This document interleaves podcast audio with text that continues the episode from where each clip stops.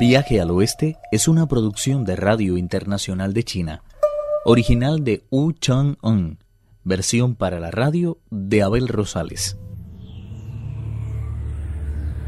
Un terrible dolor de cabeza sufre el rey de los monos luego de recibir un golpe en el combate con la diablesa que mantiene prisionero al monje Tang. Mientras luchábamos, la diablesa comprendió que estaba perdiendo terreno y de pronto dio un salto tremendo.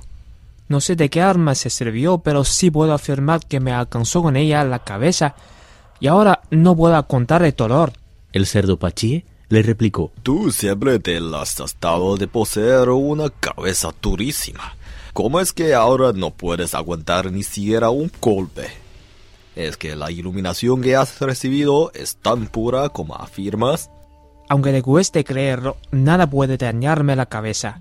Tras haber alcanzado la inmortalidad, haber lobado y devorado los melocotones de los inmortales, haber bebido el vino de los cielos y haber probado el elixir de oro de los.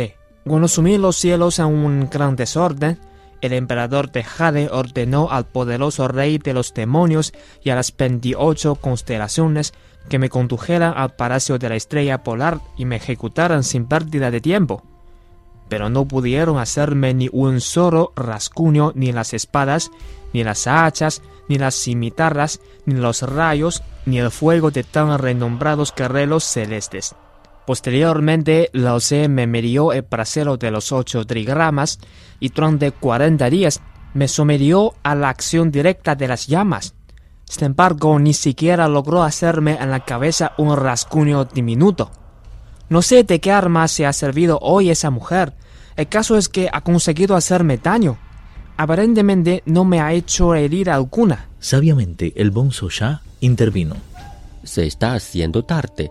A nuestro hermano mayor le duele la cabeza y todavía no sabemos si el maestro sigue vivo o ha muerto. ¿Qué sugieres que hagamos? El maestro se encuentra perfectamente. Me convertí en una abeja y así pude meterme en el interior de la caverna. El bonzo Shah se mordió las uñas y dijo: Yo que sé cuánto tiempo lleva siguiéndonos esta maldita diabla. Lo cierto es que conoce con actitud todo lo que nos ha acaecido últimamente. Convencido, Shah sugirió a sus hermanos. Nuestro hermano tiene un dolor de cabeza terrible y nuestro maestro es un auténtico monje, por lo que ni la forma ni la nada serán capaces de hacerle mermar su virtud. Sentémonos y pasemos aquí la noche. Este lugar está resguardo las corrientes. Mañana, cuando hayamos recuperado las fuerzas, decidiremos lo que haya de hacerse. De esta forma, tras atar el caballo y asegurar el equipaje, se dispusieron a pasar la noche al sereno, protegidos de las corrientes de aire. La diablesa, mientras tanto, desterró de su mente todo propósito violento, y así recobró una apariencia dulce y atractiva. Ordenó a sus sirvientas que se dispusieran a montar la guardia con el fin de cerrar la entrada al peregrino. Mientras tanto, a unas cuantas doncellas les ordenó Adorden la habitación, enciendan unas cuantas pelas y queman algo de incienso. Después vayan a buscar al hermano del emperador. Deseo hacer el amor con él. Inmediatamente sacaron al maestro del cuarto en el que lo tenían encerrado y le condujeron ante su señora. Ella, vestida con sus mejores galas, puso en juego todos sus atractivos con el fin de seducirle en vano. Incapaz de contener la crecida violenta de la pasión, ella se fue despojando poco a poco de sus vestidos. Él, por el contrario, resuelto a conservar su virtud, se ató aún más en la túnica. La mujer terminó de desprenderse de sus ropas, dejando al descubierto una carne sonrosada y perfumada.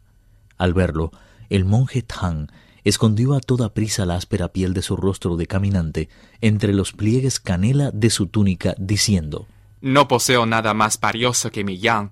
¿Cómo voy a entregárselo, sin más, a un cadáver con el rostro empolvado? Hasta bien entrada la noche se mantuvieron así. Aunque la diableza tiraba de él, resistiéndose a dejarle marchar, el maestro rechazó todos sus avances. A eso de la medianoche, la diableza perdió por fin la paciencia. Mandó atar al monje en el pasillo. No tardó en cantar el gallo.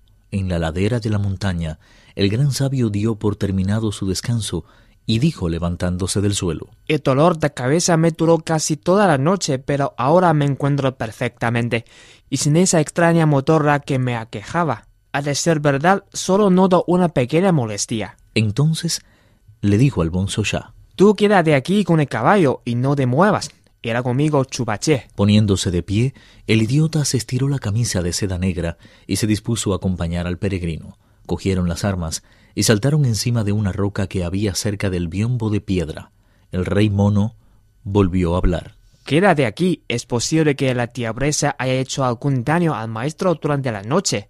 Si el maestro ha cedido a las seducciones de esa bestia y ha malgastado su yang, nos iremos cada uno por nuestro lado y asunto concluido.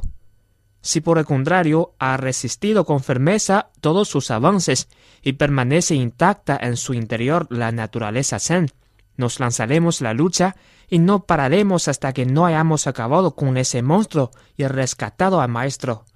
Solo entonces proseguiremos nuestro viaje hacia el oeste. El gran sabio sacudió el cuerpo ligeramente y volvió a convertirse en una abeja. Dentro encontró a dos muchachas dormidas, con la cabeza apoyada en las matracas que usaban para marcar las vigilias. Como la diablesa y sus sirvientas habían pasado en vela la mitad de la noche, estaban tan cansadas que ni siquiera se habían dado cuenta del amanecer. Todas dormían profundamente en sus aposentos. Pronto empezó a escuchar los quejidos del monje Tang. Volvió la cabeza y le vio tirado en el pasillo, tan atado como si fuera una bestia peligrosa. El peregrino se posó suavemente en su cabeza. Maestro. Así que por fin has venido, Wukong. Sácame de aquí enseguida. Devuélveme la libertad para proseguir el viaje en busca de las escrituras. Mientras mantenían esta conversación, la diablesa se despertó. Aunque estaba enfadada con el monje Tang, todavía seguía enamorada de él. Al desperezarse oyó hablar de proseguir el viaje en busca de escrituras y gritó saltando de la cama. ¿Quieres decir que te niegas todavía a casarte conmigo prefiriendo seguir adelante con ese estúpido viaje? El peregrino se llevó tal sorpresa que abandonó a su maestro. Batiendo las alas a una velocidad increíble, salió de la caverna. Contó al cerdo lo que le había dicho el maestro. Entusiasmado, Pachie dijo Bien, muy bien. Eso quiere decir que todavía sigue siendo un monje de verdad. Vamos a rescatarle enseguida. Poseedor de un carácter muy impulsivo, el idiota jamás reflexionaba sobre lo que iba a hacer. Con el rastrillo en alto, corrió hacia las puertas de piedra, les asestó un golpe tremendo y las redujo a trocitos no mayores de una esquirla. Las muchachas que estaban dormidas con la cabeza apoyada en las matracas de marcar las vigilias dieron un salto y corrieron aterrorizadas a avisar a su jefa. Nuevamente iniciaron un fiero enfrentamiento, la diablesa, el cerdo y el rey mono. Después de varios saltos, la diabla volvió a hacer uso de su arma desconocida y le propinó a Pachie un golpe tremendo en el hocico. El idiota no tuvo más remedio que abandonar la lucha, arrastrando penosamente el rastrillo y gritando de dolor. El peregrino hizo ademán de continuar la batalla, pero también él se vio obligado a abandonar el campo. La diablesa regresó triunfante a su caverna y ordenó a las muchachas que la atendían que taparan las puertas con rocas. Pachie regresó con el hocico hinchado y gritando como una parturienta.